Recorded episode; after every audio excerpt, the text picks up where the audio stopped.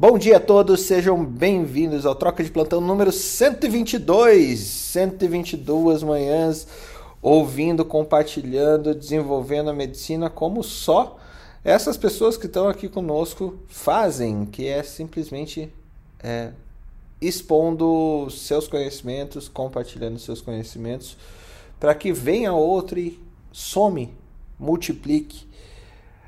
Diz que conhecimento é a única coisa.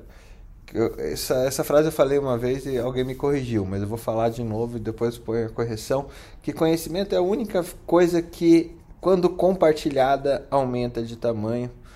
E vocês têm demonstrado isso cada dia mais é, aqui no Troca de Plantão da Academia Médica. Mas a outra pessoa veio, veio e falou para mim: não só o conhecimento, Fernando, assim também é com o amor. Então, amor e conhecimento são as únicas coisas que, quando compartilhadas, aumentam de tamanho. E estamos aqui com muito amor, com muito carinho e com muito compartilhamento. Já há 122 manhãs falando da medicina, falando do, da vida, falando da política, falando do nosso, da nossa função é, aqui nesse mundinho, falando sobre a medicina não é a única ciência da saúde, simplesmente a gente precisa ouvir mais, precisa integrar mais, precisa entender mais sobre outros pontos de vista, outras especialidades, outras profissões da saúde, que todo mundo tem muito para colaborar quando a gente constrói aí uma, uma melhora saúde no fim do dia aqui do Brasil e do mundo. Ontem foi um programa para mim super bacana, é, porque foi aquela coisa que eu me senti depois de alguns dias ali realmente de novo de volta ao propósito e melhor, com mais gente entendendo esse propósito. Então, para mim é, é, é, fantástico estar aqui com é, Tiago Rodrigo, Messias Mendonça, Ana Paula Panigassi, Alexander Buarque, Marileia Souza e agora o nosso amigo fantástico Jung Gonzaga e o mais tagarela de todos, Felipe Proasca, que logo logo está subindo aí para tagarelar um pouco. Mas é, é, o nosso tagarela mais famoso, né? O cara vai pra TV e falar, cheio das coisas aí, da, da, das imunologia. E eu queria começar aqui com um negócio que ele e nós já falamos aqui. Lembra lá atrás quando a gente falou da Espanha utilizando dose de Pfizer em cima de AstraZeneca? Pois é, é acabou de sair na Lancet, é, saiu ontem, na Lancet a respeito de como que está sendo essa, essa vacinação heteróloga, AstraZeneca mais Pfizer, é, contra a Delta. Aparentemente, essa, esse boost heterólogo está mostrando uma está induzido uma induzindo uma contagem maior de CD4 e CD8 é, contra é, especificidade do spike e um aumento nos anticorpos neutralizantes para é, combater o SARS-CoV-2, principalmente nas variantes de preocupação, alfa, beta e gama. Entretanto, um, uma rápida disseminação da delta é, está também é, sendo freada aí no ambiente onde foi utilizado primeiro Astra e depois Pfizer ou Astra e Moderna na sequência. Bom dia a todos. Querem comentar isso antes da gente passar aí já para o Tiago para as notícias deles?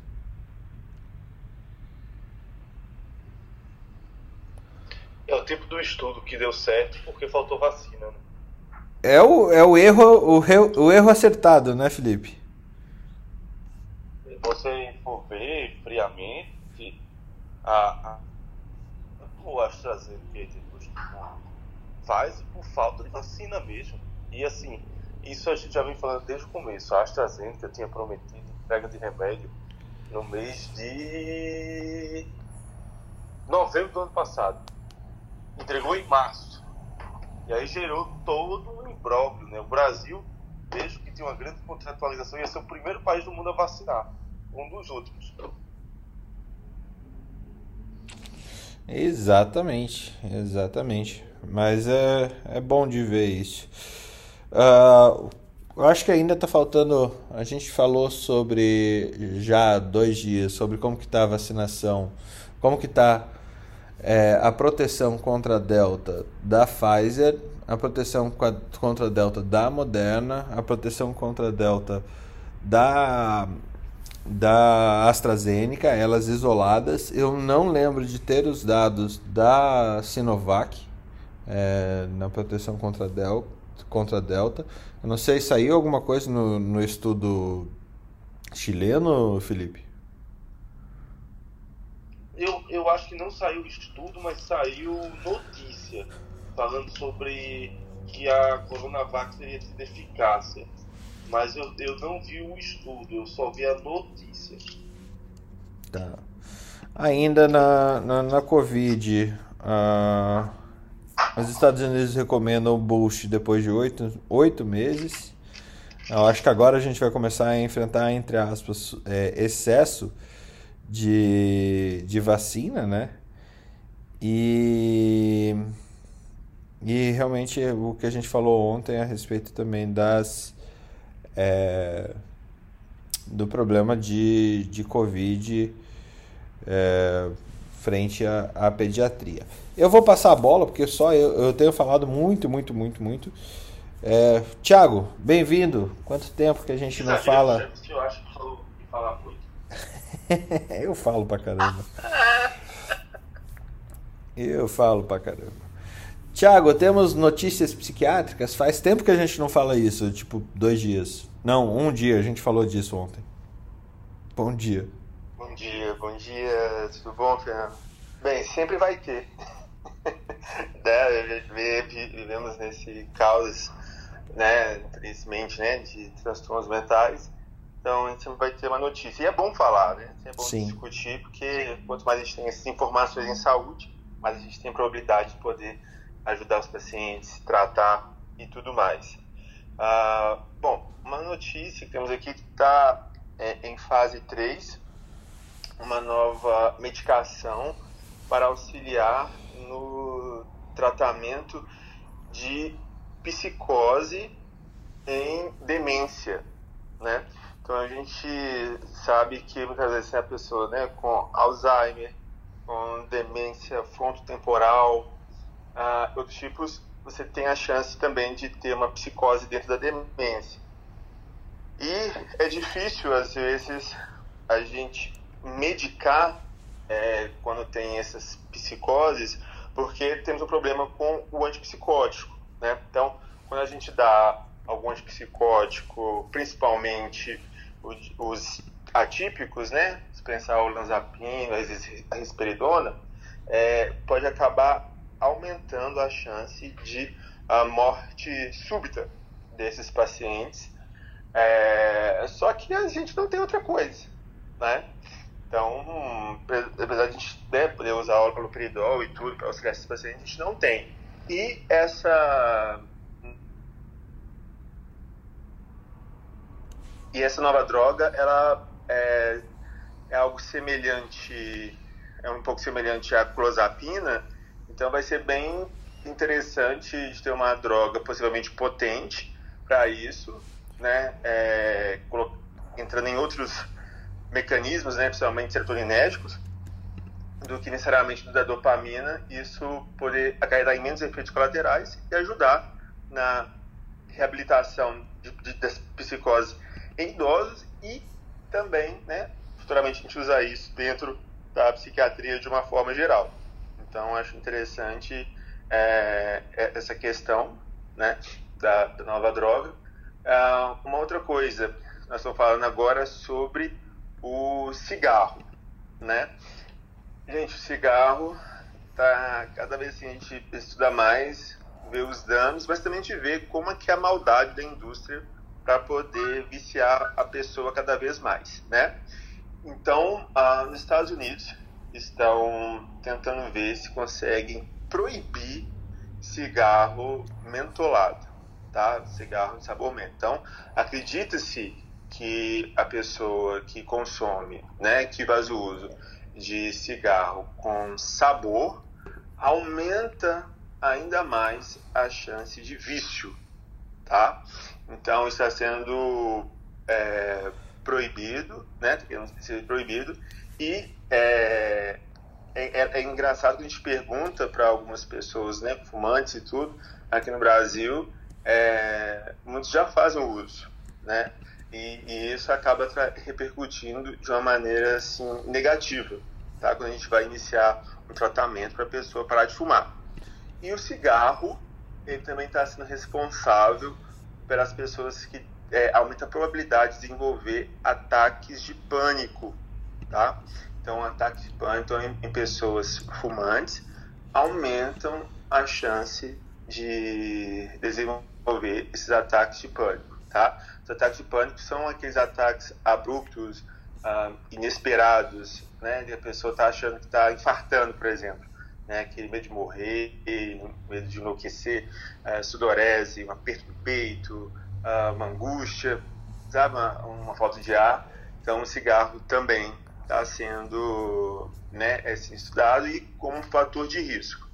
Então, gente, apesar de ser droga lícita e parece muito batido, é sempre importante a gente comentar. E na prática médica, assim, para todos, em toda consulta de qualquer especialidade, de qualquer paciente, deve-se falar sobre a questão de vícios, tanto de álcool e do cigarro e o paciente tem que ter essa possibilidade é, de ser perguntado. É, você né, bebe, fuma, você gostaria de parar, mesmo se esse paciente está indo uh, uma vez ao ano ou mensalmente, a gente tem que perguntar, tá? Porque uma hora ou outra esse paciente pode repensar na sua vida, ele pode ter o direito de poder querer parar precisar de um apoio e a gente encaminhar ele para né, uma equipe especializada em ajudar. Lembrando que álcool e o cigarro é, são é, ainda né, das drogas que mais causam uma tragédia em geral no mundo. Então temos que estar atentos e sempre oferecer ajuda. Então, independente da especialidade, independente se a pessoa está indo mensalmente ou anualmente no seu consultório, tem que perguntar se você bebe, se você fuma, como é que é isso, e se você gostaria de parar. Ele, gostando, ele querendo parar, encaminhar ele para o serviço de saúde. Isso está incluso também dentro da mudança de estilo de vida, né, Marileia? Que a gente tanto oferece os pacientes e que precisamos de ofertar sempre. Isso em toda consulta. Perfeito. Isso mais modernas. Tá? É... E eu não vou hoje implicar com o café, não tá? É, vou ficar só com o álcool e a droga mesmo, violenta. Cara, se, não, se o café não fosse bom ia chamar, e, e o Nescau fosse bom, ia ser chamado de Nescau da manhã, não café da manhã. Malfé? Não. Ô, oh, bom dia, pessoal. Aqui é a Débora. Ô, Thiago, você esquece que você é viciado em açúcar, não Nescau, porque Nescau não tem Nescau. Nescau só tem açúcar. Nescau então, não tem chocolate. É, não, é uma deficiência é um de produzir insulina. É. Mas consumir açúcar. Cara, seria muito legal a gente ver de um endócrino. Teve um estudo que eu vi anos atrás, não sei se vocês viram isso, que o, o mecanismo de recompensa do, do vício em doce, da compulsão em doce é, e do, do próprio desenvolvimento de diabetes e tal, é, da pessoa que come muito doce, ele não está no açúcar, Débora. Ah, o fator de, de vício, de adição ao, ao, açúcar, ele se está na, ele, ou a compulsão alimentar, principalmente por carboidratos, é, ele está na, no pico insulínico.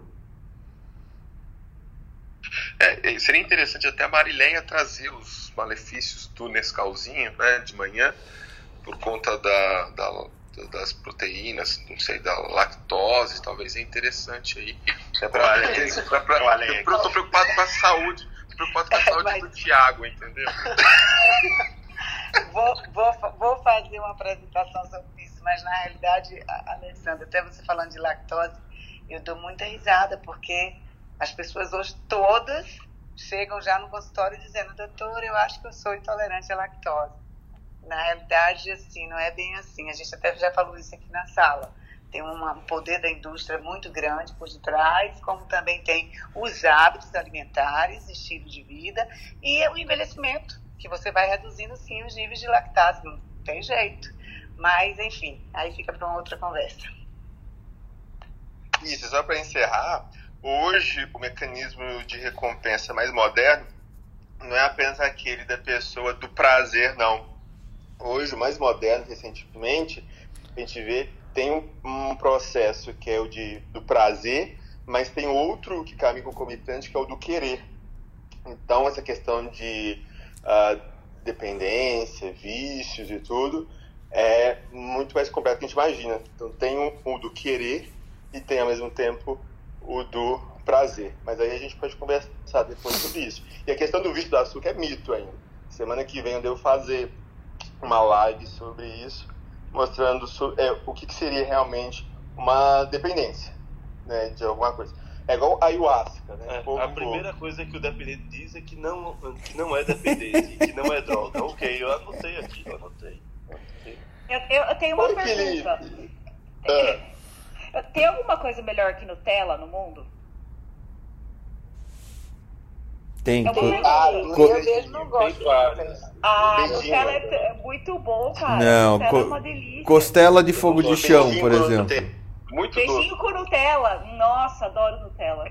Costela de fogo de chão. Chocolate da Copenhague. Ah, tem sim, oh, dormir, né, Messias? É, eu acho Nossa, que, eu acho que, olha, da eu Copenhague acho... é sensacional, hein? É, aquele, aquele mexicano, mexicano Ai, que também é muito bom. É, nossa, Ai, é. Gente, eu tô com uma Copenhague em frente à minha casa. É uma ah, Que medo. É, então, é, é, que, é, que nem o dia que eu, eu virei, então... Nossa... Isso é o Jéssica cantando? É, é da Débora. É na Débora que tava cantando. É o meu filho que tá brincando com quem que são esses daí, filho? Homem de Ferro? Que mais? Hulkbuster. O que mais? Quem mais? Hulk, Homem-Aranha, Capitão América, Batman, Ai, que Isso maravilha. sim é um mashup, hein? Isso sim é um mashup, o resto é brincadeira, hein? Opa! Eu, eu é que vendo... nem eu que brinca, misturava o Barbie com o He-Man. Era também, eu era desse naipe. Eu tô vendo que depois do prejuízo causado pelo Felipe com os nossos patrocinadores, vocês estão trazendo novos patrocinadores, né? Marvel, Ferreiro Rocher e tudo mais. Tô muito feliz. É, Copenhagen, Copenhagen, Copenhagen, patrocina só, gente. Gente, só fala pra Copenhagen passar no caixa e pagar tá? Por favor. Como é o nome daquele, daquele herói? Ah, Ferreiro Rocher. É, Ferreiro Rocher. Não, porque o dia que eu fiquei intolerante à lactose, porque eu tava, eu tava em San Gimignano, na Itália, que é o melhor sorvete do mundo, né? E assim, eu quase não gosto de sorvete, nem é a melhor coisa que já existiu no universo. E aí eu tomei quatro sorvetes. E aí eu fiquei intolerante à lactose, óbvio, né? Porque qualquer cristão, depois de tomar quatro sorvetes, vai ficar intolerante à lactose. Direto pro banheiro, Ai, né? Ana, eu não concordo. Você já tomou os de São Paulo aqui, o Batio, aqueles. Nossa, meu, que delícia. Ó, Mas eu não tenho o vontade Débora, de o tomar Débora. quatro. Eu não tenho vontade de tomar quatro igual eu tive em San Gimignano. Eu tomei quatro. Agora pede pra Bátio, agora pede pra Bátio passar lá no, no, no caixa também. Bátio Delate vem aqui patrocinar a gente. O, o Thiago aí já não é desejo, aí já é compulsão, né, Thiago? eu tô só reparando aqui. Eu não, mas gente, eu, eu não tenho vontade de tomar quatro sorvetes nunca. Nunca. Mas em San Gimignano é o melhor sorvete do mundo. E é mesmo. Aí, assim, foi, tipo, foi uma vez na vida. Isso não é compulsão. Isso é uma, foi um momento inesquecível da minha existência. Agora, se fosse todo dia, eu até concordo, mas esse foi um momento inesquecível da, da minha vida. Foi um porre, então. um porre de sorvete. E foi um porre de sorvete, foi bem isso, foi assim, foi um binding. Mas foi uma vez na vida só, eu nem almocei e nem jantei, porque eu sabia que não ia caber. Foi, e, e foi incrível. e foi incrível. Cara, igual uma vez que eu vim aqui, eu fui aqui em Tu, quando era residente, eu visitei uma Chips por favor, é uma chips nos patrocine. Eu e meu amigo, a gente comeu todos os salgadinhos que tinha, que eles ficaram dando pra gente. A gente saiu de lá tão estufado, tão estufado, que depois, meu, a gente não conseguiu comer uns dois dias. A gente comeu todos os salgadinhos, com requeijão, com bacon, com não sei o que, tudo, tudo, tudo, tudo. A gente comeu, eles deram tudo pra gente. Eles são Ai, muito malucos. Aí Débora depois chega no médico e faz assim, doutor, eu não sei por que, que eu tô sentindo isso, eu não como nada. Eu gosto de eu, eu, eu, eu, esse negócio da Débora é interessante. A gente é médico do trabalho, então a gente tem contato com as indústrias. Então,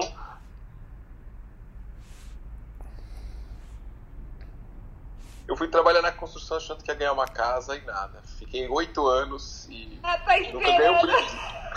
Tô esperando meu brinde até hoje. Aonde eu trabalho eu só ganho ferro. Meu pai trabalha na sadia. Trabalha na sadia, ganha, ganha comida. Quer eu me lembro melhor que ganhar comida?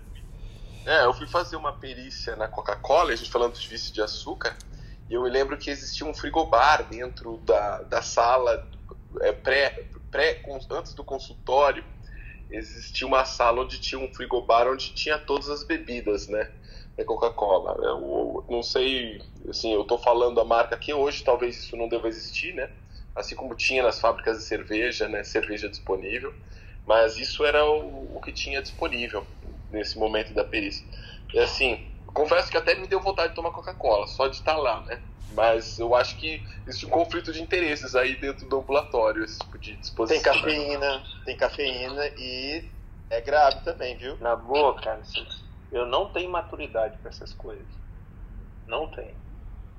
Se eu ver esse tipo de cliente, o Alex falou, se eu fosse atender na Coca-Cola, eu ia tomar o frigobar inteiro. Não adianta.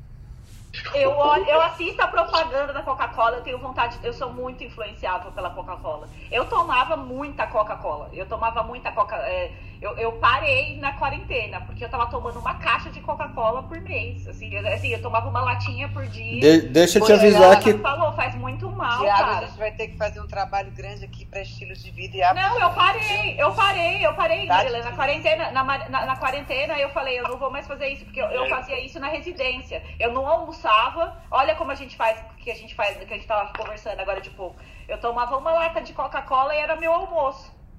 E, e, aí eu continuei meio que esse hábito. Aí quando entrou na quarentena eu falei, meu, eu vou parar porque e eu não tomei mais Coca-Cola. Eu tomo assim, no final de semana, de vez em quando, se dá muita vontade, eu tomo, mas eu, esse hábito que eu tinha todo dia.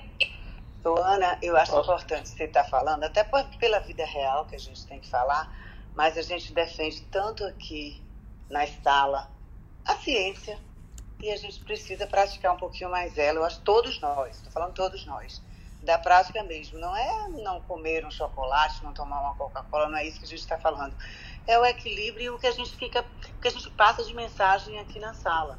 Então a gente fala muito do, da ciência, dos artigos, dos embasamentos, de como seguir, das vacinas agora por conta da pandemia, mas a gente também tem que começar a ter uma discussão maior sobre a ciência é, que já está estabelecida nesse aspecto há décadas, em relação ao estilo de vida que a gente tem que pregar, porque essa é a única forma que a gente tem de mudar o nome plano de doença para plano de saúde mesmo, para a gente não construir tantos hospitais, tantas clínicas, tantos laboratórios, a gente ter mais é, ruas, espaços, mais academias. Eu acho que a gente tem que começar a bater isso todo dia aqui na sala. E como eu sou uma defensora de estilo de vida, eu acho que é, não poderia deixar de falar isso aqui agora. Bem, enquanto vocês tomavam Coca-Cola e Todinho, eu achei o artigo aqui da, da Coronavac sendo usado para Delta, que é um artigo que foi feito na China, Effectiveness of Inactivated COVID-19 Vaccines Against COVID. Ficou meio pleonástico esse título. Uh, causado pela Delta variante e a evidência de um outbreak em Guangdong, na China eles dizem no estudo que ela é eficaz contra a variante Delta. Foram avaliadas 1.700 pessoas com as duas doses e comparado com um grupo de controle com 5 mil que não tinham sido vacinados e 4 mil que tinham tomado a primeira dose. E a proporção, cadê, cadê, cadê, cadê, cadê? Cadê a proporção? Os pacientes que desenvolveram é, SRAG, nesses casos, nenhum deles tinham. É, todos os pacientes que fizeram síndrome respiratória aguda grave, nesse espectro de 5 mil pacientes, todos não tinham tomado dose. Ou seja, quem tinha tomado uma ou duas doses não tiveram pneumonia grave pelo, pela Covid com a Delta. Isso na Como Coronavac. Como é que eles N, hein, Felipe? Eles estudaram em outro país, né? É na China, né?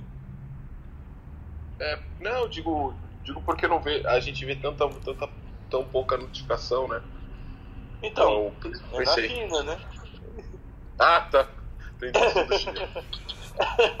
a resposta é a mesma, é a China, né? É. é então. então, né? Mas então. deve prestar, viu? Porque a gente tá aqui em pé, né? Não, eu vi, eu tava olhando até alguns estudos na área de saúde ocupacional chineses que pareciam muito, muito interessantes, muito bem. Cara, tudo ocupacional e, chinês. Agora. Imaginando como é a vida da pessoa trabalhando 16 horas. É, não, é, tem, não é, tem coisas que são realmente bizarras, né? É, a, o que a gente tem hoje, por exemplo, é, de, de EPI e tudo mais, lá é, é, é totalmente extremamente complexo. Me lembro o pessoal que foi fazer é, uma, uma visita na parte de construção, você tinha muita modernidade, tinha, uma, tinha soluções muito inteligentes e inovadoras, né? Que não sei se vocês sabem, é, a construção civil no Brasil é uma das, um dos itens de maior atraso, né, do ponto de vista de inovação. Né? E aí, é, isso a gente foi fazer, foi, teve, teve esse estudo, então o pessoal trouxe algumas questões, fotos e ligadas à questão de saúde e segurança. Aqui no Brasil, a gente protegia os trabalhadores, trabalhavam de manga longa, infelizmente, no calor, para proteger fotoenvelhecimento, a questão de, de fotoproteção mesmo, né? É, e lá, putz, o pessoal usava de camiseta, bermuda, chinelo, sabe? Aquele chapéu. A única coisa positiva é aquele chapéu, mas não usava é, capacete, né? Mas usava aquele chapéu chinês que tinha uma, fazia uma sombra, era quase o, o cara andava na sombra todos os dias, né? Então essa eu acho que era a única vantagem, mas não tinha proteção por conta impacto nenhum, né? É, e, e, aí a gente viu até a notícia, né, que saiu ontem, não sei se vocês viram, do desabamento da obra ali do metrô, né? E com, com duas pessoas feridas, ferimentos leves, ainda bem, né? mas é, infelizmente acidentes acontecem o tempo todo na área da construção civil, né? Então tem muito para se fazer. Muito bom. Messias, como é que está o andamento da, do nosso para que dia que ficou da gente marcar o, o dia da bariátrica? Ou da rebariátrica? Fernando, pro, provavelmente amanhã. Provavelmente amanhã. É, mas eu te, eu te aviso, eu conversei com ele ontem de novo, ele ficou de falar com a esposa dele. É, ontem à noite, inclusive, eu conversei com ele. E aí provavelmente ou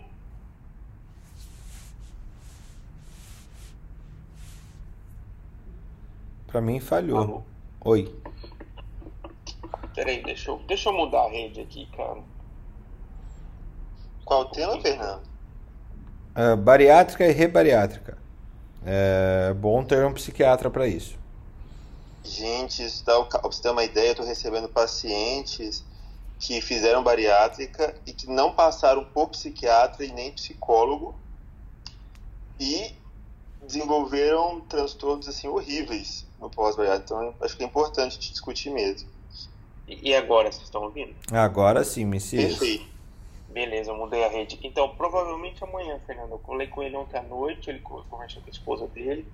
E aí, ele, aí provavelmente amanhã ou depois da manhã. Tá. É, vejam aí pra gente marcar a sala bonitinho. Depois você me avisa fechou. o que, que fechou. Você, Marileia, Thiago, façam um, um troca em figurinhas aí rapidinho, só pra, pra gente ver e, e a gente deixa marcadinho aí. Messias, fora aí. Ô, Fernando, eu hum. vou tentar hoje falar com o presidente da Sociedade Brasileira de Cirurgia Bariátrica daqui de Salvador, é um amigo meu. Eu vou tentar ver se ele tem disponibilidade de entrar também na sala. Legal, seria bem legal, bem legal mesmo. Vai ser um, vai ser um show, com certeza. É, avisem os convidados que a sala é gravada. Acho que é importante falar mas, isso. Mas, Fernando, seria. Aí eu tenho que me alinhar com o Messias para que dia seria para poder eu programar, porque esse horário, às vezes, eles estão indo para o hospital, cirurgia, e aí eu já combino com ele com antecedência, né? É, imagina. Eu, eu, eu aviso, Marileia, prometo avisar hoje, até no Você me avise lá no direct também, se você Isso, eu, lá eu, mando, eu mando, eu mando, eu mando já vi celular. com ele. Veja algumas Beleza. datas. Eu acho que a gente poderia ver algumas datas essa semana e na próxima, para poder eu também oferecer para ele algumas datas. Tá? Tá. tá. Fernando, tranquilo. Por mim, tranquilo. É bom que assim a gente já agiliza o, o trem todo. É, eu tô do lado do Thiago, eu tô falando trem já, veja só. É, Messias, temos notícias radiológicas? Tem. Radiológicas não, mas eu tô na pegada pediátrica aqui. Tem uma pediátrica nova que foi publicada dia 16 de agosto agora na, no, no JAMA. É, não sei se vocês chegaram a ler, é a Associação da Idade e a transmissão domiciliar é, do público pediátrico para o coronavírus. Vocês chegaram a ver? Eu vi o, é um o chamado, mas não, não li o artigo na, na íntegra, não. Cara, é um, um trabalho fantástico, cara. Feito no Canadá, com é, cerca de é, mil e, 6.280 domicílios. Eles estratificaram as faixas pediátricas de 0 a 3 anos, 4 a 8, 9 a 13 e 14 a 17. E aí fizeram várias correlações, né? mas a principal, que é o ponto central do artigo, qual dessas faixas etárias transmite mais a Covid, já que agora vão, eles estão pegando mais a, a, a, a faixa pediátrica. Eles chegaram na conclusão que é a faixa de 0 a 3 anos, que é a que mais transmite o coronavírus para familiares residenciais. E aí ele explica todos os pontos, tal. Assim, eu não consegui ler o artigo inteiro porque ele é bem longo. Mas assim, é fantástico o artigo. Eu vou ver se eu consigo ler ele hoje inteiro. Aí se tiver algum tiver alguma dúvida, aí eu passo. Mas é sensacional. Pra gente já saber, né? Quem tem aquele filho que tá na escolinha, na creche, tem um pouquinho mais de cuidado na hora que ele voltar. Achei fantástico. Eu vi, eu, eu vi no, no Twitter de uma outra médica, daquela doutora Jane, que escreve na escreve no New York Times, ela falando sobre esse trabalho aí, que é, tipo, é, é meio assustador, inclusive, assim, para voltar às aulas, né? Porque lá também voltou nos Estados Unidos. Mas é, é tá bem esse trabalho canadense, então assim, tá, essa médica ela é muito boa, tá bem reforçada. Aparentemente é um trabalho. É, eu só vi o, tipo, os comentários dela, eu não li o trabalho, mas é, realmente tá bem interessante. Esse, tá, tem bastante gente falando dele mesmo, Messias. Eu mando ele no grupo, eu mando ele no grupo, assim, é, já, já tá, tá no meu computador aqui, eu já mando ele no grupo já, assim, mas é fantástico, cara. Bem fantástico, assim. Eu, um trabalho que eu achei interessantíssimo. E um outro que eu não li também, é, não sei se a Marilé ouviu falar, ou o Thiago ouviu falar, é, saiu na Brain Behavior Immunity Health lá, que é, é, é e ele está indexado no PubMed aqui. É, eles pegaram hiperamonemia, e Covid-19. Então, assim, algumas pessoas estavam tendo transtornos cerebrais, né, é, comportamentais, é, pela disfunção hepática causada pelo Covid, é, que leva ao aumento da amônia. Então, assim, eu não sei se a Marilé chegou a ver, é, esse eu não baixei ainda. Esse eu só, só, só achei interessante. Ele que foi naquele site que eu passei ontem para vocês que eu, que eu vi. Aí eu achei interessante trazer, então às vezes é, esses ABCs likes aí, algumas coisas que a gente pode estar tá vendo aí que a Covid faz, pode ser por aumento de amônia pela disfunção hepática que o Covid causa. Eu achei interessantíssimo também. Manda pra gente, deve fazer parte daquela questão da encefalopatia também, né? Uma manda, manda, Tico. Mando, mando. Vou, vou, vou, esse eu vou, ter, eu, vou, eu vou baixar ele aqui e vou ver. Aí eu mando, tá? Mande mesmo, não cheguei a ver não, mas é como o Tiago falou, até encefalopatia já faz sentido. E eu tive alguns, alguns não, tive uma paciente que teve um AVC pós-Covid sem nenhum fator de risco. E não foi é, vista a causa, o que é que poderia ter causado isso. Então ela é, é que ele, isso, que, ele, que, que é, ele fala que é, tem um, é, desempenha um papel alvo nos astrócitos cerebrais. causando disfunção astrocítica. Então é um, é um célula neurológica específica, que eu achei legal. Mas eu não li ele, cara, assim. É um artigo que dá para falar bem, mas eu não li. Mas são só essas minhas, minhas notícias, Fernando. Eu tenho mais uma aqui antes de passar para Ana, que eu acho que é que é um eu acabei de, de, de, de compartilhar ali no nosso Telegram a incidência de infertilidade e complicações de gravidez nas é, cirurgiãs americanas. Vocês já tinham visto isso? Não é, um, não é um artigo tão novo. É do dia 28 de julho no JAMA Surgery. É, e tem uma, uma. Rapidamente os resultados aqui, só para vocês saberem do que, que a gente está falando, de 692 mulheres e 158 homens foram incluídos nesse estudo. É, cirurgiões com parceiras foram cirurgia, é, cirurgiões com parceiras foram excluídos por falta de clareza sobre quem chegou à gravidez. Então foi um, um erro metodológico da própria pesquisa que eles tiveram que excluir algumas alguns participantes. A média, é, só para entender a diferença, por que, que tem sexo masculino, é, como a população não fértil incluída era, portanto, composta de indivíduos do sexo masculino com parceiras do sexo feminino, esse grupo é referido ao longo do estudo como cirurgiões do sexo masculino. Tá? A média de idade foi de 40 anos, de 36 a 45 anos. Então, foram 692 é, cirurgiões, é, cirurgias, cirurgias pesquisadas, sendo que 290 tiveram uma perda de gravidez mais de duas vezes e a, a, duas vezes da taxa da população em geral. É, em comparação com os cirurgiões do sexo masculino, as cirurgiãs do sexo feminino tiveram menos filhos em média. Então a média delas é 1,8 contra 2,3 e eram mais propensas a atrasar a ter filhos devido ao treinamento cirúrgico do que os homens. Então, é, 450 pessoas atrasaram, 450 é, de 692, 65% atrasaram essa, esse ter filho, versus é, das mulheres, né?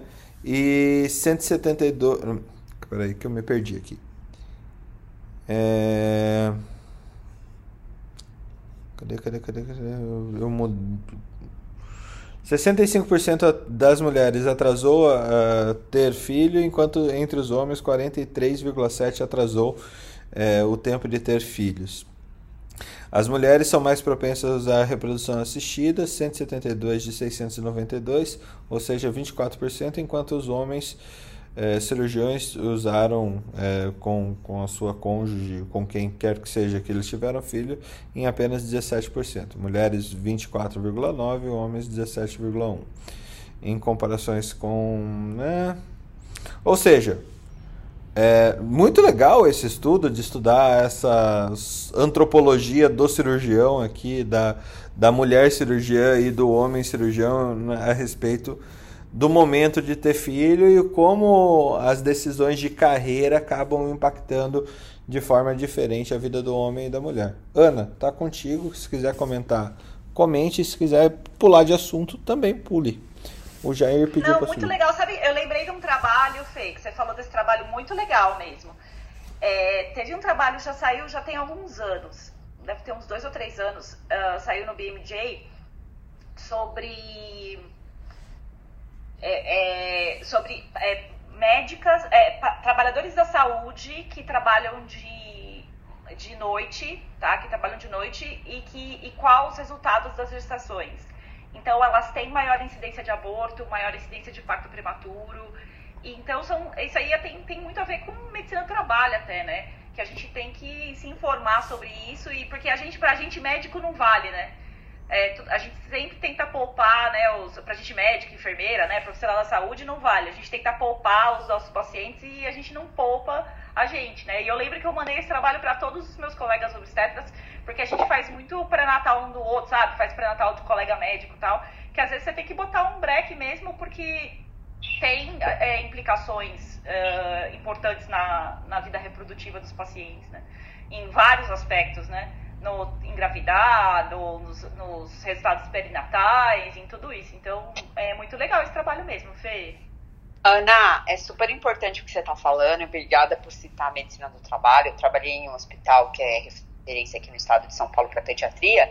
E meu professor, é, que é de Secretaria de Saúde e Vigilância do Trabalhador, ele me obrigou a fazer um levantamento de exposição a anestésico e seus efeitos é, congênitos, né? É, e a gente percebeu que tinha um aumento aí de aproximadamente 12% das anestesistas, tá? Caramba! E, é, é, e, e não tinha é, explicação, assim, era ah, idiopático, mas aí a gente levantando a, a quais é, agentes eles foram expostos, né, no, é que melhorou muito a anestesia nos últimos 10 anos, né, de uma maneira, assim, assombrosa, mas é, a gente percebeu isso e a gente está até para ver essa publicação.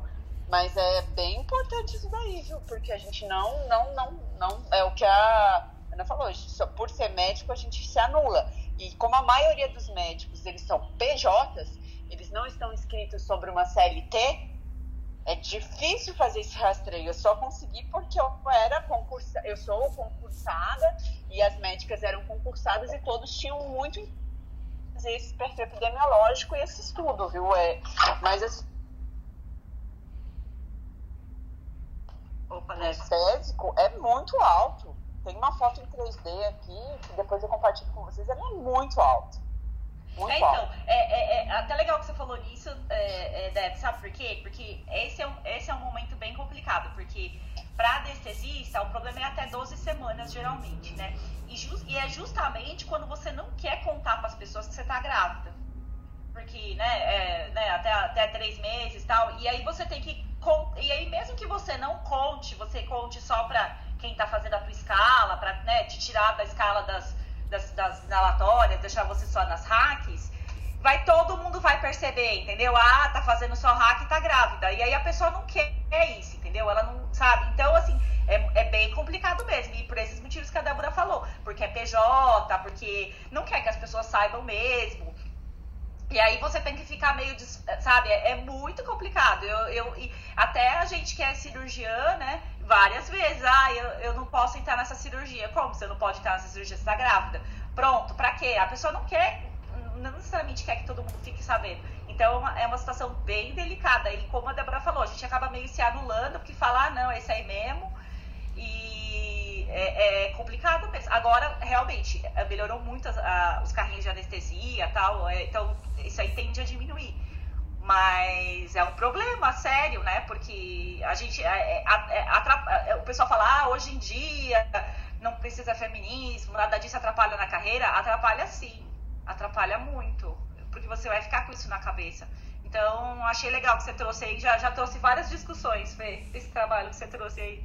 E é interessante é bem legal. que, assim, está pensando nos médicos, né? E tem as farmacêuticas que manipulam quimioterápicos, o histórico de aborto de repetição sem causa esclarecida também acontece. Isso aí não deu tempo da gente analisar ainda, mas é de um interesse muito grande e por aí vai, né? E aí a gente vai conseguir pegar um N só de quem é concursado, porque médico mesmo é, é o que eles falam para mim, doutora, eu ganho se eu trabalhar. Se você não deixar eu trabalhar, eu não vou ganhar. Débora, o, convida lá o, o, nosso marido da melhor cantora lírica do mundo, é, que é médico do trabalho hospitalar, é, para a gente fazer um bate-papo a respeito de, de riscos do Otávio, estou falando do Otávio, é, para a gente falar é, sobre riscos e exposições não faladas do médico é, no seu ambiente de trabalho. Porque assim, ele é um. um essa síndrome de, de tudo posso, tudo acontece, tudo sou superior e, e não preciso ter. É, é eu sou PJ e sou responsável por mim mesmo, ele está exposto a um monte de coisa que não tem nenhuma vigilância sobre ele, né? É, e como que isso é visto em grandes hospitais como o Sírio, lá que o Otávio trabalha, ou em outros hospitais que, que, talvez que precisem desse olhar. Porque, ouvindo vocês falar, eu fiquei pensando assim, cara, quem que seria responsável por fazer estudos decentes nessa área? São hospitais federais, minimamente. Porque hospitais federais você tem uma equipe contratada para fazer isso. Os hospitais EBSER, você tem uma equipe de médicos contratados para fazer isso. Então, estudar essa população de, de médicos CLT contratados acaba sendo um, uma, uma boa, um bom caminho para a gente entender melhor a profissão. Nossa, Fernando, isso é, isso é um ponto polêmico mesmo, né?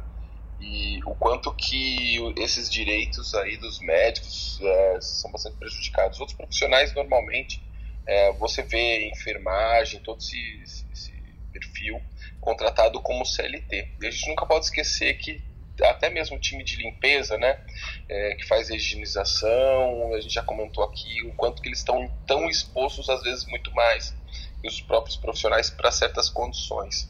É, o hospital é um universo de saúde ocupacional gigantesco. Eu acho que a tua sugestão é de tentar trazer o Otávio. Às vezes, eu, às vezes eu vejo ele aqui embaixo escutando a gente. Às vezes a gente consegue conectar a agenda dele, né? Vai, vai que a gente consegue. A Débora, é, a própria, a própria Débora, eu acho que pode trazer uma, bastante contribuição aqui pra gente sobre esse tema. E trazendo o Otávio, vai que a gente consegue um recital gratuito, né? De novo, né? De novo. Tivemos aí. é, é, sempre bom um pouco de música aqui. Minha filha falou que eu. Que ela foi. Eu dei o esteto pra ela que eu tava com Covid. Daí ela falou que eu precisava. Eu falei, que tratamento que você vai passar para mim? Ela falou música, música, musicoterapia. E aí a gente veio aqui falar sobre essa questão de medicina integrativa e vai ter um evento, acho que essa semana, gente, lá. Eu por acaso entrei naquele site que é sobre música e saúde. Vai ter um evento, acho que de, de uma tarde inteira, falando sobre esse tema. Gente, senti falta agora da Ana Carol, né? Eu também. Eu tô sentindo eu falta tô dela. super sentindo falta Dá dela. vontade, viu? Tô mega carente, tô, eu tô feminista Também. do ano. Eu falei que essa sala tá muito só cheia de homem. Tô com e tô sentindo falta da dela, Carol. É, pra nos atualizar no, no caderninho do bem. Dela, caderninho É. dela maravilhoso. Maravilhoso, é. Tô sentindo falta. A Ana sumiu também. Vamos mandar mensagem aí pra Carol pra ela voltar. Não dá pra ficar sem ela. Volta, vem viver outra vez ao meu lado.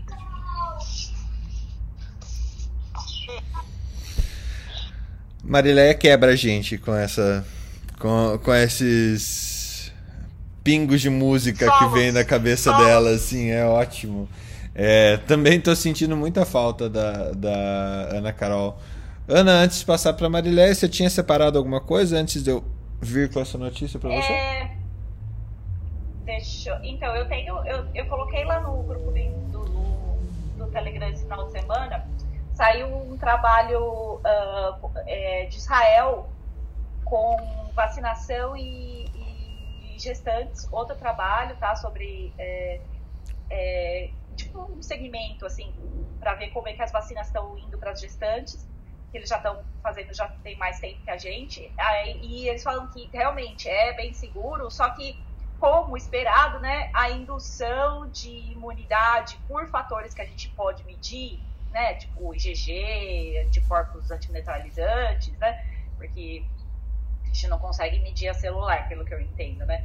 Mas pelo que eles estão falando aqui, os níveis de IgG nas gestantes são um pouco mais baixos né, isso a gente não sabe o quanto isso tem implicação, mas é, faz sentido, né? Porque a gestante ela é imunossuprimida, né?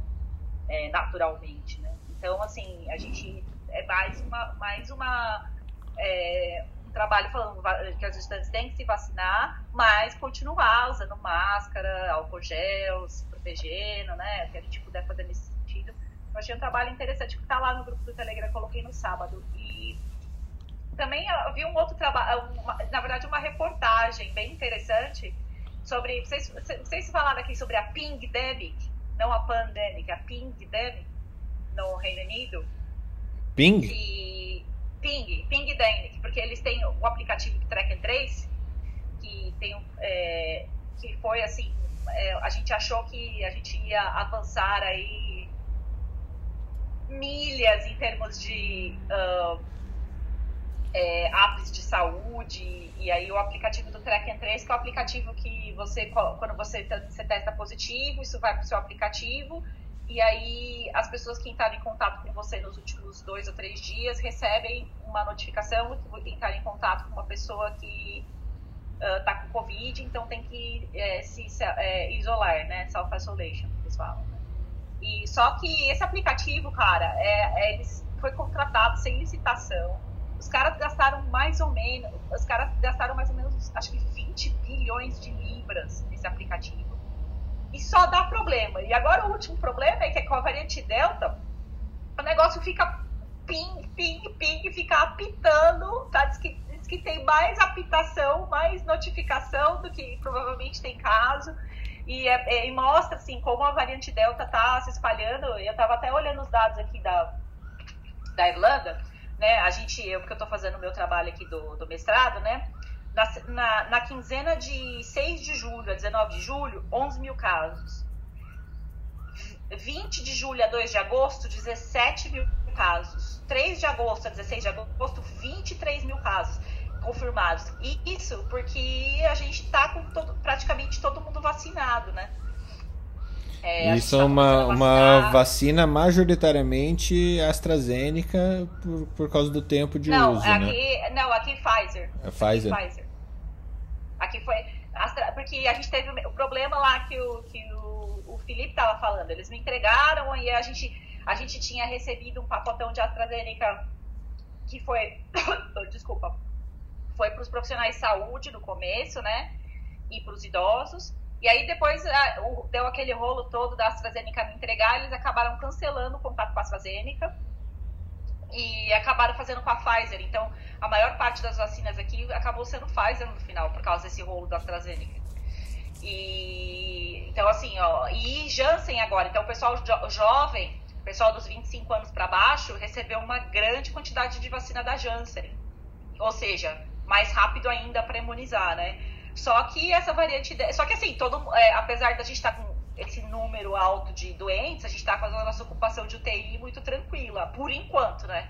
Porque se começar a subir de maneira vertiginosa, aí não vai ter coisa que segure. E a gente tem um agravante que, assim, todo mundo tá de férias, né? E as aulas voltam é...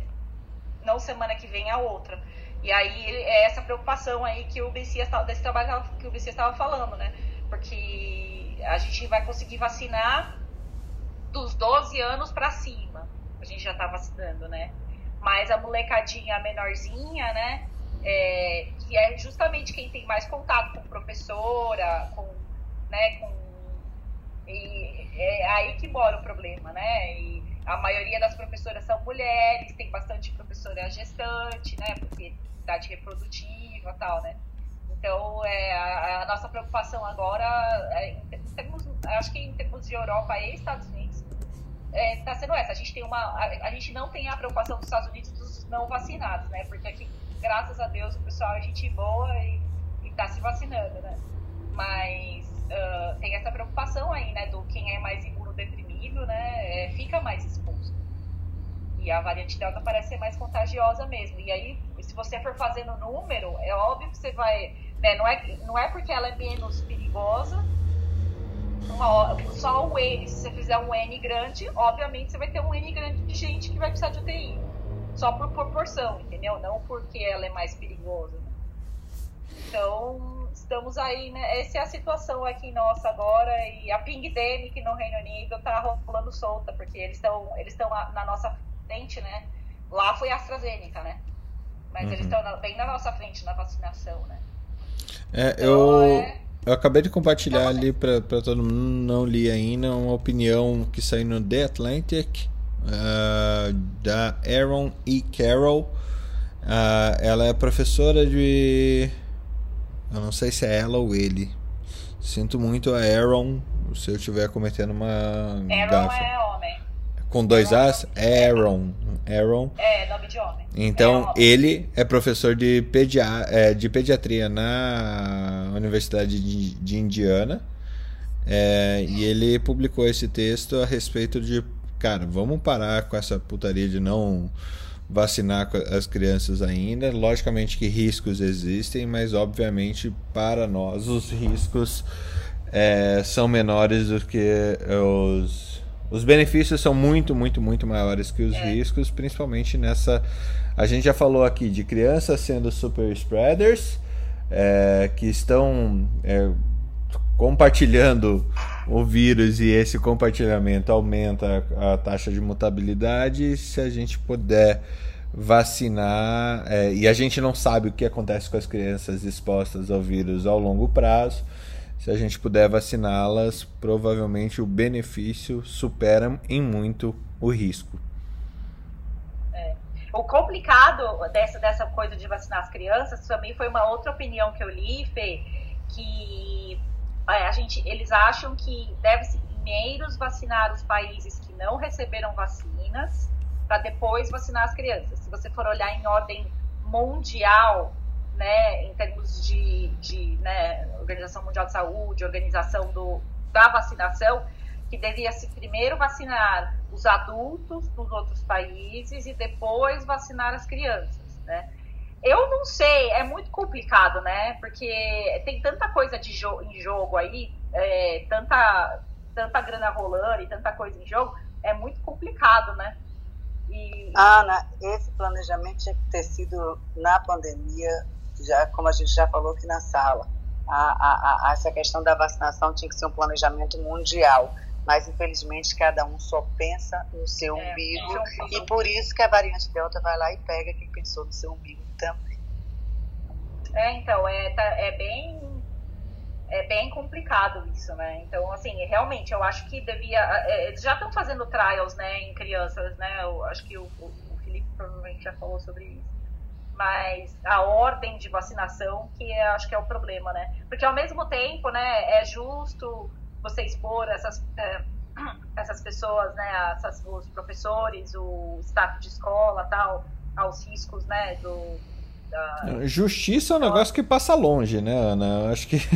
não, não, justiça não tem. Não, tem, não, não. É, eu usei a palavra errada, né? Não sei se usei a palavra certa, mas assim, vocês entenderam o que eu quis dizer, né? É, é, tá bem complicado e. De, eu, deixa eu dizer o que vai acontecer. Diga, meu amor! Diga, que saudade, filho! Pois é, Paniguesse. Estava sentindo sua falta, mas você começa a trabalhar, nos abandona, aquele negócio todo. Não Quem vai pagar o vinho? Quem vai pagar o vinho se eu não trabalhar? Pois é. Ué, pois o, é, o, o, marido irlandês, como sempre, ué. Ele não dá vinho para você. Meu Deus, que escravidão horrível. Se der pelo menos cerveja Guinness, olhe, deixa eu. Sei que é, é, essa discussão da pediatria é muito bonita, é muito. É, a gente vai falar sobre justiça realmente, mas eu vou dizer uma coisa. Quer ver a pandemia perder o controle de vez? É se aparecer uma variante que pegue criança.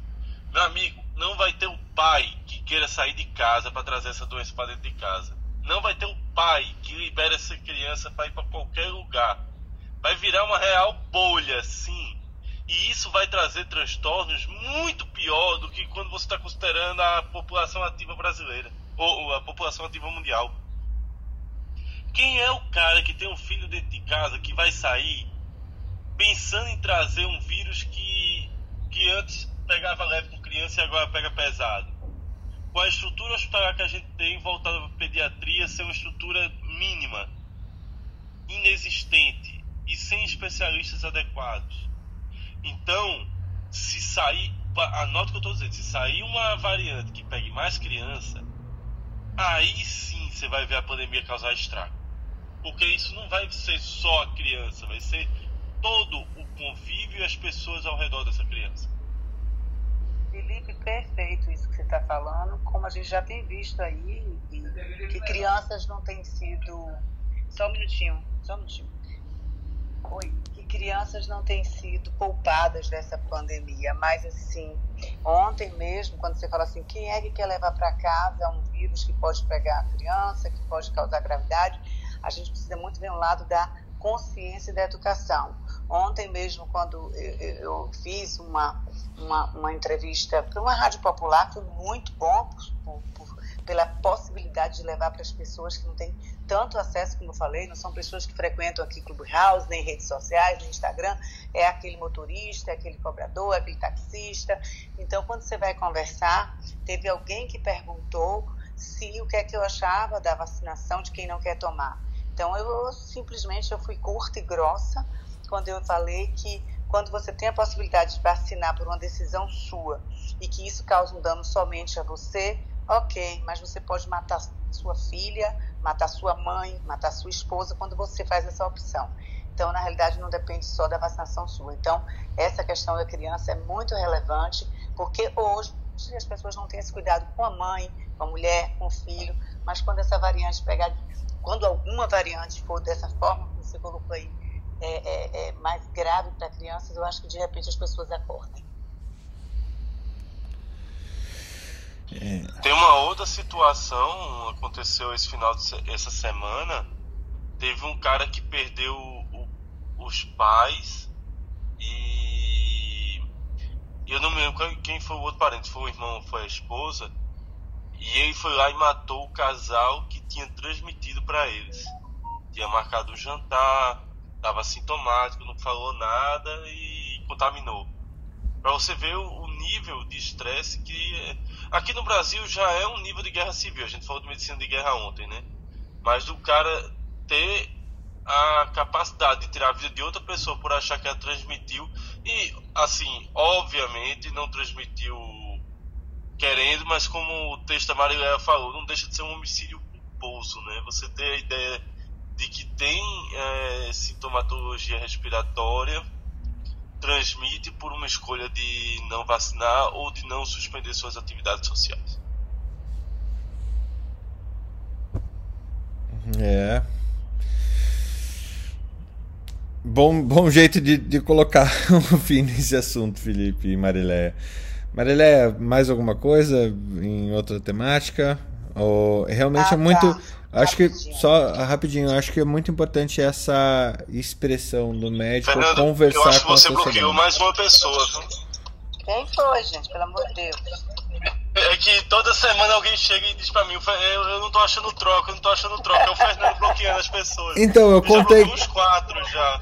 Quem, quem... Eu não sei o que aconteceu com essa, com essa atualização que me tirou do grupo da academia. É, é, então, me tirou do grupo. Aí eu tive que. É, eu também tô fora do grupo. É, da, ele, ele é... pediu, eu tive que ler as, as, as, condições do grupo, tudo de novo pra, pra participar. Ó, oh, pra você que. Duas notícias rapidinhas. Primeira, hoje é a vacinação do meu filhote de 20 anos, graças a Deus. Então hoje ele se vacina. E, e, e aqui em Salvador o prefeito colocou que até sábado todos os adultos vão estar vacinados, e aí vai começar na próxima semana a questão da tá, é abaixo dos 18 anos, e isso é uma notícia muito boa. E a outra notícia, eu acabei vendo um, uma notícia que saiu no NET no dia 13 de agosto, pela mesma matéria sobre o eixo intestino-cérebro, bem interessante de alguns estudos que estão, é, é, são trabalhos preliminares, mas tem muitos estudos em andamento falando sobre a associação da, é, é do eixo intestino-intestinal da microbiota com algumas doenças como o Parkinson, como o, o, o, transtorno do espectro autista. E o que eu achei interessante é que tem um estudo no MIT, é, Gloria Choi, que é uma neurocientista, que ela está acompanhando gestantes, olha, Ana, gestantes que tiveram Covid, para colhendo o sangue, também avaliação da, da microbiota, para avaliar se as crianças têm uma maior incidência de transtorno do espectro autista, porque está muito relacionado às células T-helper, aí é com Felipe, e a produção de, de uma citocina chamada IL-17. Achei bem interessante esse segmento que está sendo dado por esse estudo. E um grupo na Itália que já está experimentando também usar lactobacillus reuteri como terapia para 80 crianças com TEA então, achei também bem interessante essa matéria e vou compartilhar com vocês mais algumas coisas. Assim, eles falaram também de que alguns pacientes aí da, de como é que são levadas essas mensagens para essa alteração no cérebro via intestina. E falou do vago, que foi feito um trabalho também na década de 70, que muitos pacientes faziam aquela cirurgia para úlcera péptica através de vagotomia total ou parcial, e que tempos depois, década depois, foi feito um estudo, esses pacientes tinham uma incidência menor de doença de Parkinson.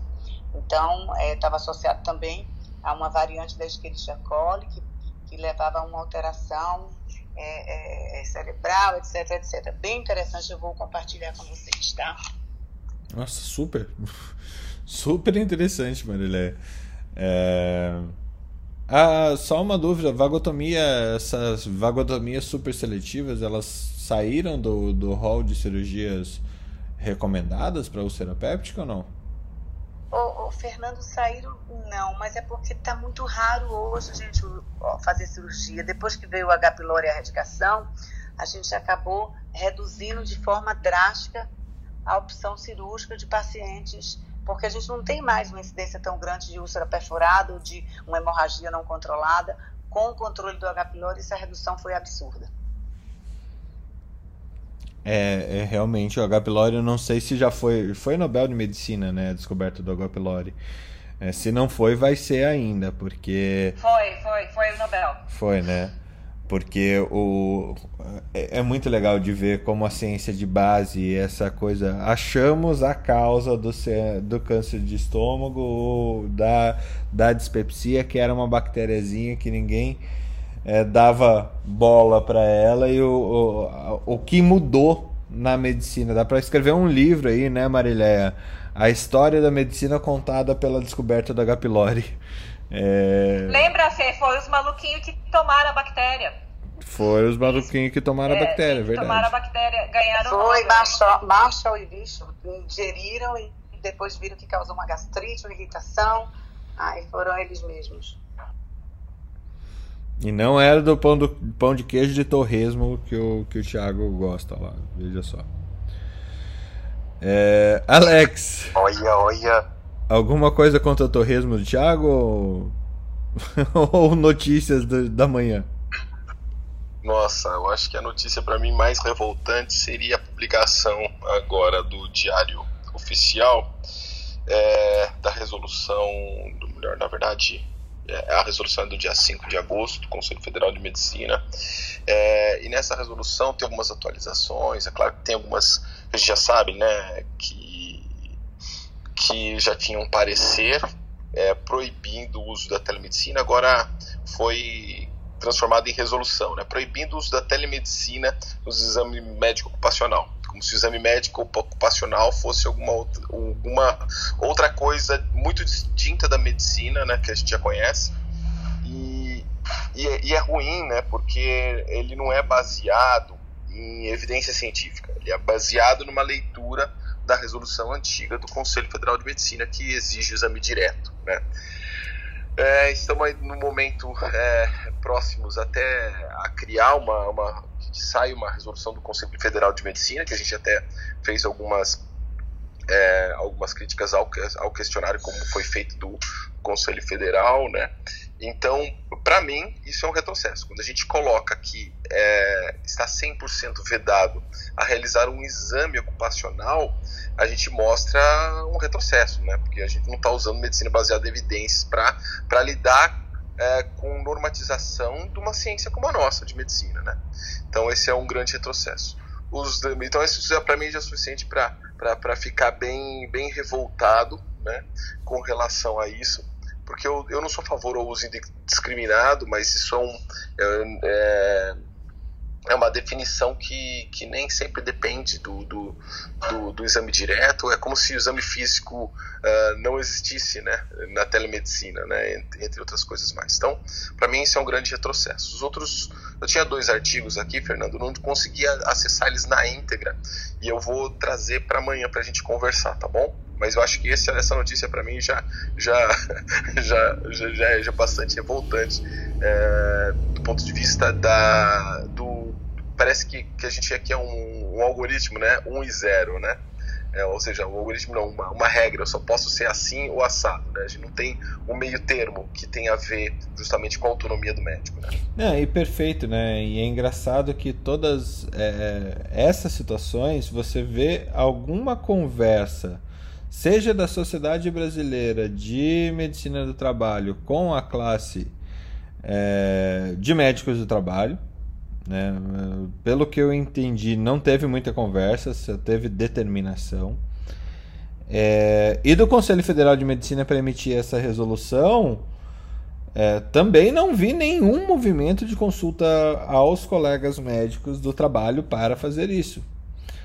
É, então, sair uma resolução do Conselho Federal de Medicina, Diário Oficial da, da União, contradi, é, em contradição com o que diz a lei no momento atual, em que todos os, todos os médicos estão autorizados a realizar telemedicina no âmbito de suas competências e, e sua autonomia, é, é muito estranho.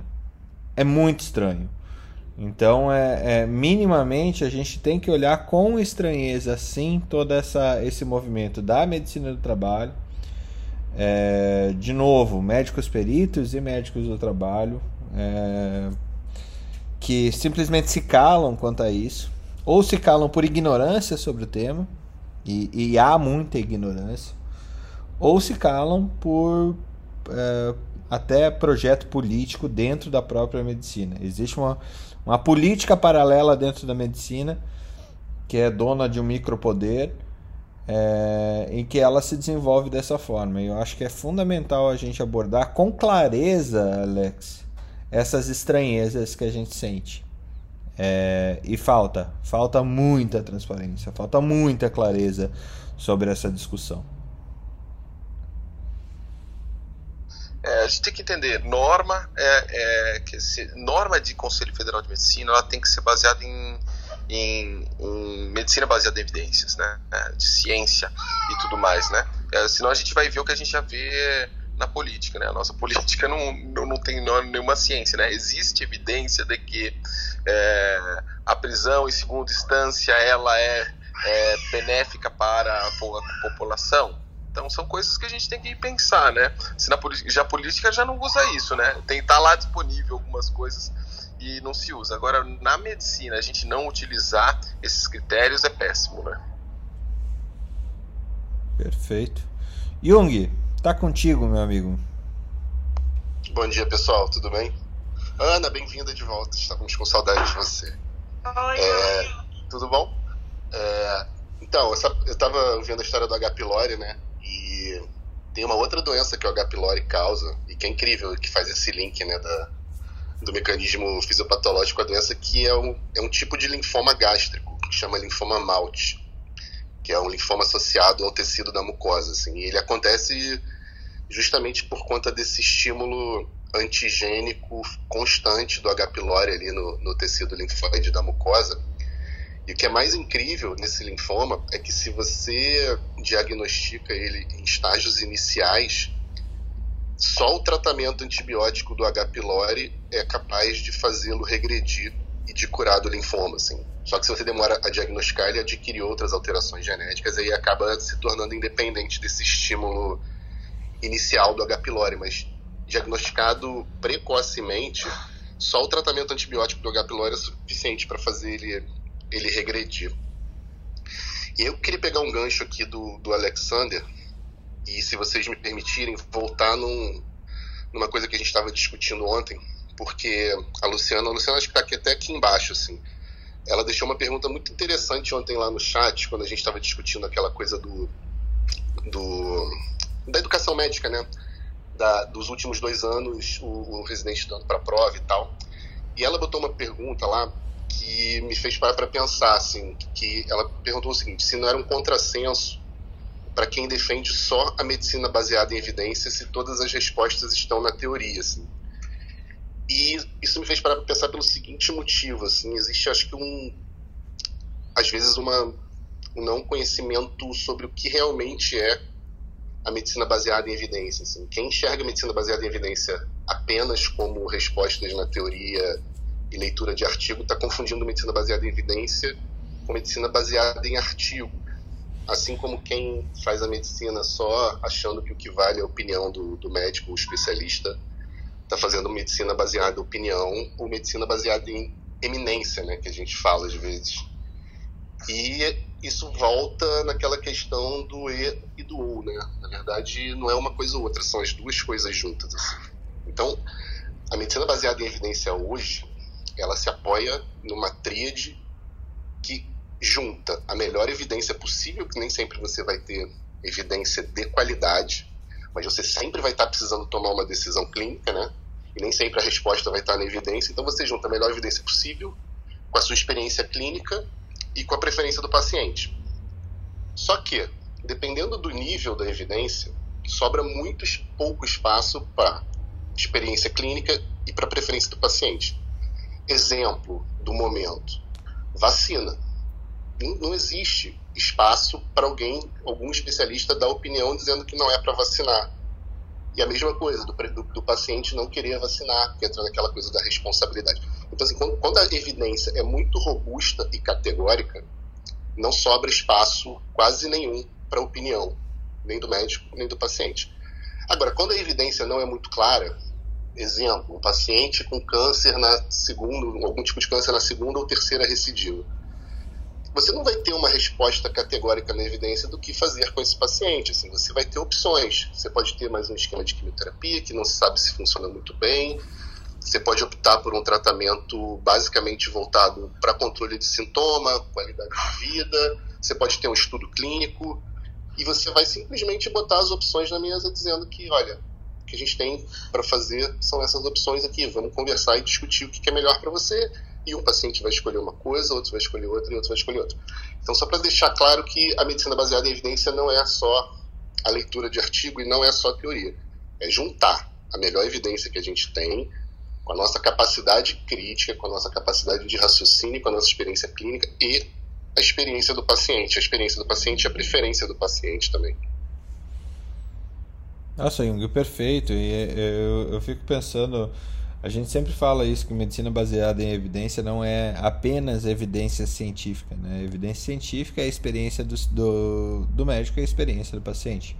Sem esse tripé, você desmorona o atendimento em saúde. Simplesmente. Se você tira qualquer um desses pés, você desmorona. Mas adorei a tua intervenção a respeito de falar quando a evidência científica é extremamente forte, não tem espaço para a experiência do paciente, para a experiência do médico. É, porque para a opinião do médico. Né? Porque a evidência científica é muito, muito, muito forte, como é o caso das vacinas. É, é, é como é o caso da vacina do coronavírus, que as pessoas tendem ainda a colocar em, em, em xeque Cara, o que, que a evidência científica está mostrando? Que 90, eh, hoje quem morre de coronavírus, 99,5% das pessoas que morrem de coronavírus são, é, são não vacinadas.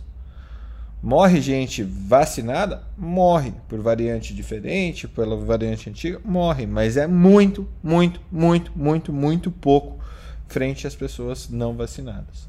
Então a evidência ela é clara, transparente, translúcida a respeito disso. É... Realmente eu acho que precisa se. Disse... O próprio Conselho Federal de Medicina precisa entender o que é medicina baseada em evidência. As associações médicas de especialidade precisam aprender esse conceito com clareza, assim como a Associação Médica Brasileira e, e todos a, a, e o judiciário, né? O judiciário também precisa entender que as decisões são tomadas de acordo com a melhor evidência científica disponível, a melhor evidência disponível. Não é toda a evidência do mundo. E por isso, é isso que coloca a medicina como uma profissão de meio e não uma profissão de fim. Porque você não tem, você praticamente. São raras as vezes que você está dotado de todas as informações para fazer é, as intervenções que você é, as intervenções ideais. Né? Vai lá, Felipe. Eu, eu posso. É, eu tenho uma brincadeira com os residentes aqui, que a gente pega os artigos e existe dois tipos de segmentos. A medicina baseada em evidência e a medicina baseada em putaria. Porque assim, você tem que pegar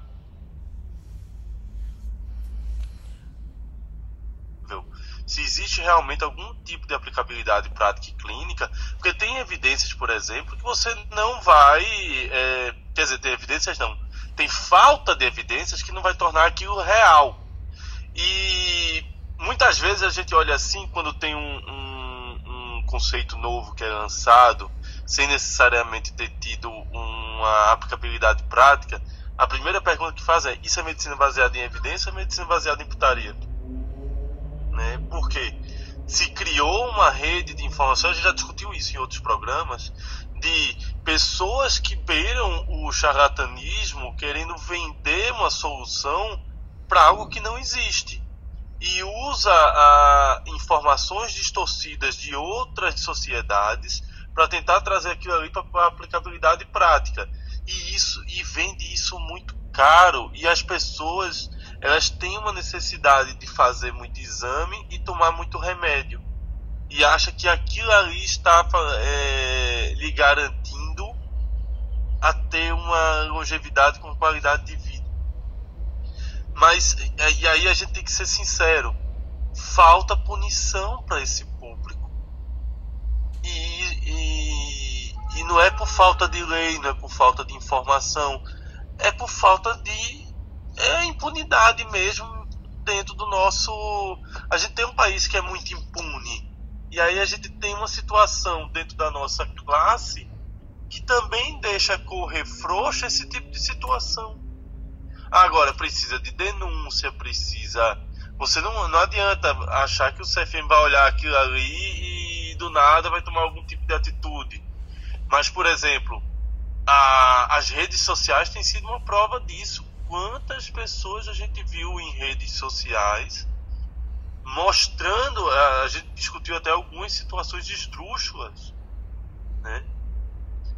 E que no final das contas, é, gente com clínica de imunidade para gestante, gente que fica mostrando pedaço de corpo aqui. Qual foi a punição que a pessoa teve? A máxima foi 30 dias em casa. Pronto.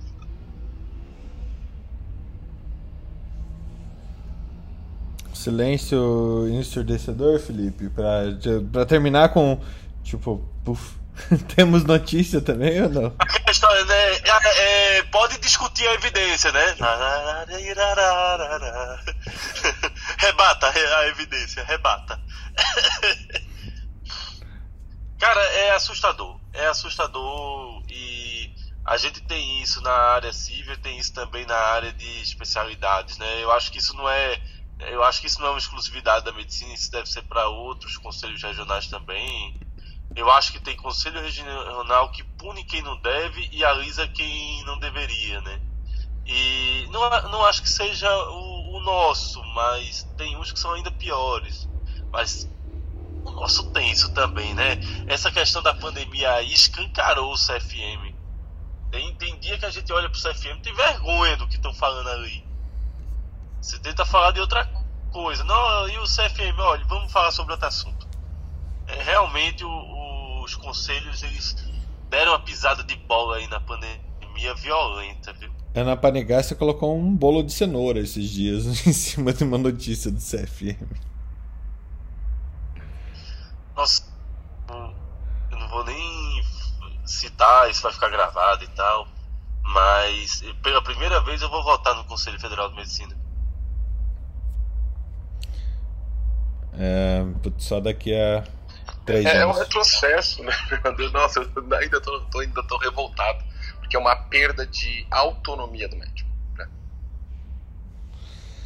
Na verdade, o Conselho Federal teve uma desautonomia, né? Porque a pressão subia e cai.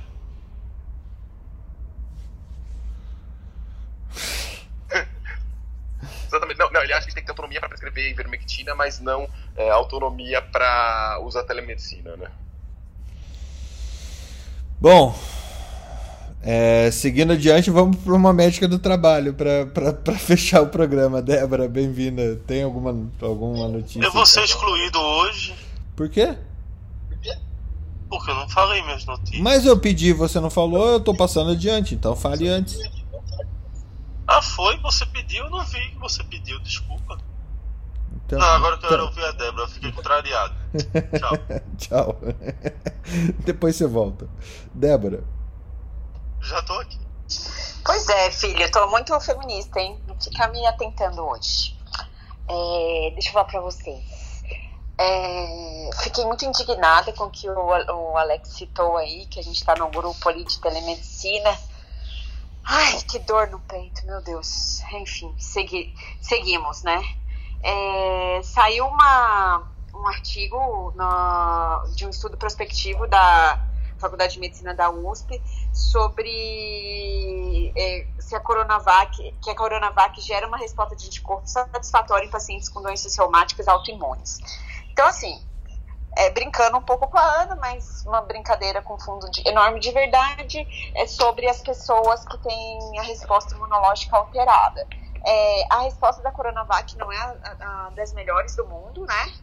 Mas ela atingiu é, de 56 a, ela conseguiu atingir de 56 a 79% nas pessoas que têm doenças reumatológicas e a gente está pensando nisso.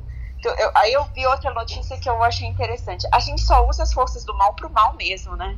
É, tava lendo uma reportagem que 40% das vendas hoje são impulsionadas pelos influencers. Meu, já que o povo vende voto, já que o povo vende vermectina, por que, que eles não vendem vacina? A gente contrata um bocado de influencer e bota eles colocando foto de vacina. Pelo menos é uma força do mal ajudando bem, né? A Tailândia fez isso. A Tailândia fez isso. Eles vacinaram primeiro os influencers. Primeiro a turma desceu o pau, né? Dizendo que estavam vacinando influencer em vez de idoso. Mas aí vai ver a taxa de vacinação dos caras, tá altíssima. Pois Vocês é, tem que ter estratégia, né? Tipo assim, os jovens são vetores, né? E, e, e, eu acho que a gente vai ter que repensar isso aí, tá? É, não sei se vocês ficaram sabendo que o conselho é, é, ah esqueci o nome aqui de, da prefeitura de São Paulo do governo de São Paulo tinha um, um, um plano de contingência ele foi desfeito Comitê porque, de é porque todos os infectos foram contra Oi. Dá, deixa eu ver. Foram, foram contra a reabertura das atividades. É, inclusive no ABC não vai ter reabertura. Aí o que, que o, assim, o dono da bola falou? Ah, ninguém quer jogar queimada comigo? A bola é minha. Ele catou e foi embora, desfez o, o, o, o comitê de contingência. Deixa eu queimar todo bonitinho. mundo que, que a bola é minha, né? É, que bonitinho isso, né? Que legal. E, e, temos a cara de pau de falar que 100% da população adulta está vacinada. Ai, meu Deus. Que coisa mais linda. Já, já que vocês não concordam comigo, ele, ele é, já assistiu aquele. É, como é o nome do programa que ele fazia? Era o. Como era o nome do programa? Olha, tá demitido. não, tá demitido. É, é o mesmo programa, ué. É, é. Não, Todo não mundo é o mesmo, querido. Ah, tá, tá demitido. Não, você tá confundindo os justos com Dória, para. Mas o Dória fez uma temporada. Ai, não sabia. O Dória fez uma temporada do Aprendiz. Ficou, né? Porque ele foi demitido mesmo. Ele foi demitido, mas ele pois fez é, uma temporada. Ah, eu vou botar no YouTube aqui a, a, o Dória lá no Aprendiz. Então, aí eu fico um tanto quanto frustrada, porque assim, é punhalada da medicina do trabalho, é punhalada do, do comitê de contingência aí. Ai, gente, que desesperador. E é o que eu falo, eu não tenho medo do meu filho botar o dedo no nariz dele, porque o dele eu já sei que ele vai colocar. Eu tenho medo dele colocar o dedo no nariz dos outros, dos colegas, né? Então é complicado, né, gente? Não é fácil, mas estamos aí. Um abraço, bom dia. Desculpa o meu mau humor e a minha indignação. Falou do, você falou do Dória Júnior no Aprendiz, eu, eu, na hora pensei no Amaury, Amaury Júnior. No Amaury Júnior Dória. No Amaury Júnior no Aprendiz, minha nossa senhora. Deu, tipo, você está demitido, quem? Você que está mal vestido. Demitido. você que não está militando com a gente. É. Cara, já imaginou se o Fernando faz um aprendiz com a gente? Putz, ia ser da hora, hein? Eu ia pedir aumento toda hora. A gente se matando, a gente se matando aqui. Nossa, eu ia pedir muito. Felipe, tu fecha com a tua notícia aí, pô. Cara, uh, já que apagaram essa última parte aí do. pra o. pra o podcast, vamos lá. É, notícias boas, notícias ruins, notícias trágicas. Vamos lá para a listinha das notícias. Ah, tinha essa questão da vacina da Coronavac. Ah, Fernando, eu, eu, eu quero contar uma história. Eu realizei um sonho ontem. Tava sem fazer nada em casa e realizei um sonho. Me inscrevi numa faculdade EAD. Olha. Estudar o que, Felipe? Cara, é, vou fazer história, licenciatura.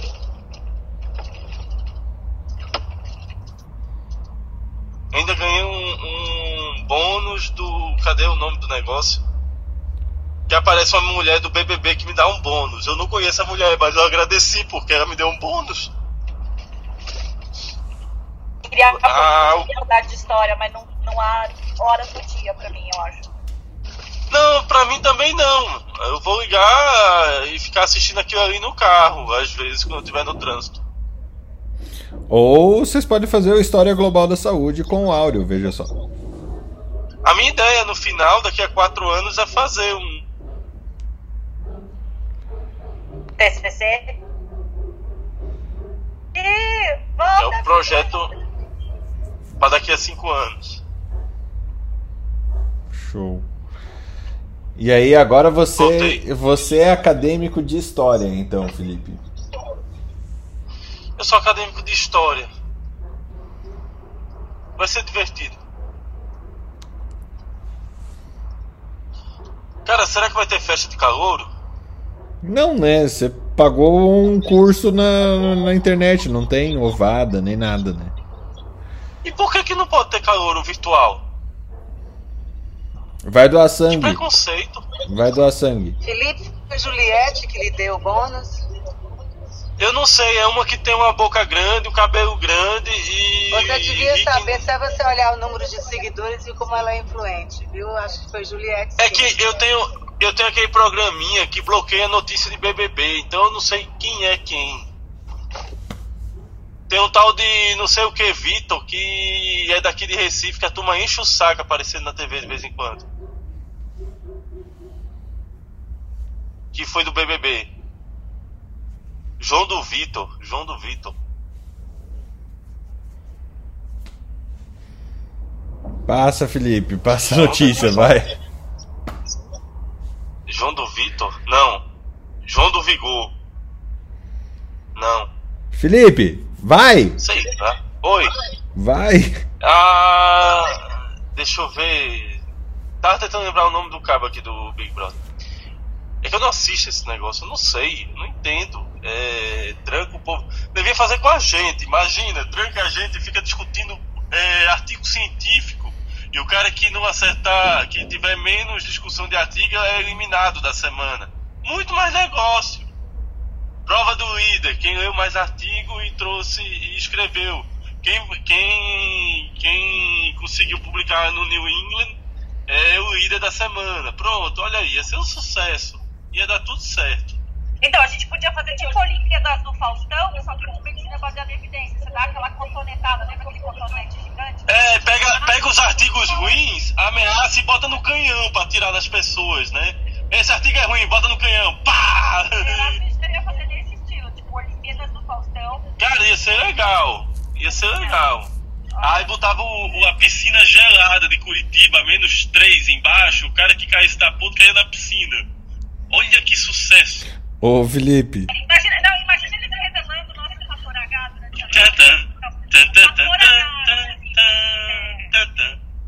Três! Não! Aí joga cena toda gelada.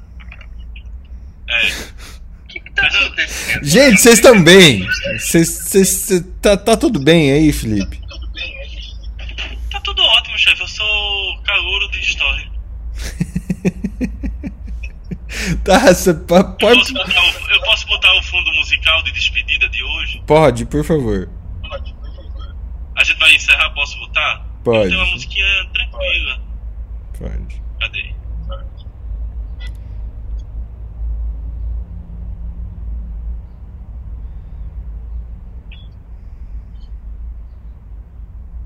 A musiquinha tranquila do Iron Maiden. Não é Iron Maiden. Isso aqui é supply. Isso aqui lembra meus tempos que eu tocava piano clássico. tá ouvindo nada. Hum, ninguém tá ouvindo nada. Não tô ouvindo nada. Não. Que inferno! Era pra estar tá funcionando. O eco do teu carro atrapalha tudo. Então vai ficar sem música. Foda-se! tá bom, é um bom jeito. Olha, a gente esperando um término com música, termina com foda-se. Oh, beleza. Eu escolhi, eu botei aqui Making Love Out of Nothing at All do Air Supply na versão ao vivo, que é só no piano, tava tão lindo aqui. Ele não tá bem. Cringe, hein? Cringe, hein? Cara, interno cara, vai. Bom. Esse foi o troca de plantão número 122, gente. O, o Felipe realmente não, não tá muito bem hoje. É, mas eu acho que amanhã. Amanhã. Ó, tem até gente. Tem... Deixa pra amanhã a história das pulseirinhas lá de Fernando de Noronha, hein? Isso aí, ó. Tem até o Tito veio aqui falar, ó. Esse menino não acordou bem hoje, não. Não é só, só Messias que tá diagnosticando você com, com, com déficit cognitivo hoje, Felipe. Ah, todo. Como dizia Einstein, né? Todo grande gênio não é reconhecido em terra e eu não. é, grandes gênios já morreram. Newton morreu, Einstein morreu e eu não. Eu tô rindo alto. bem hoje. Gente, ó, desculpem pelo Felipe, mas esse foi um, um, excelente troca de plantão de 122. Amanhã a gente se vê de novo. Um abraço a vocês. Até mais. Tchau, tchau, Fernando bloqueia as pessoas e eu que levo a fama. Ah, tem que. Você me diz quem que é a pessoa que eu tenho que desbloquear e como faz eu isso. Pro seu privado. Eu mandei pro seu privado eu tô, eu no WhatsApp. No, no Academia Médica. Eu tô bloqueada no É, é o Fernando que bloqueia. Fica tranquila. Ele faz isso direto. E a turma manda mensagem pra mim. Eu sei?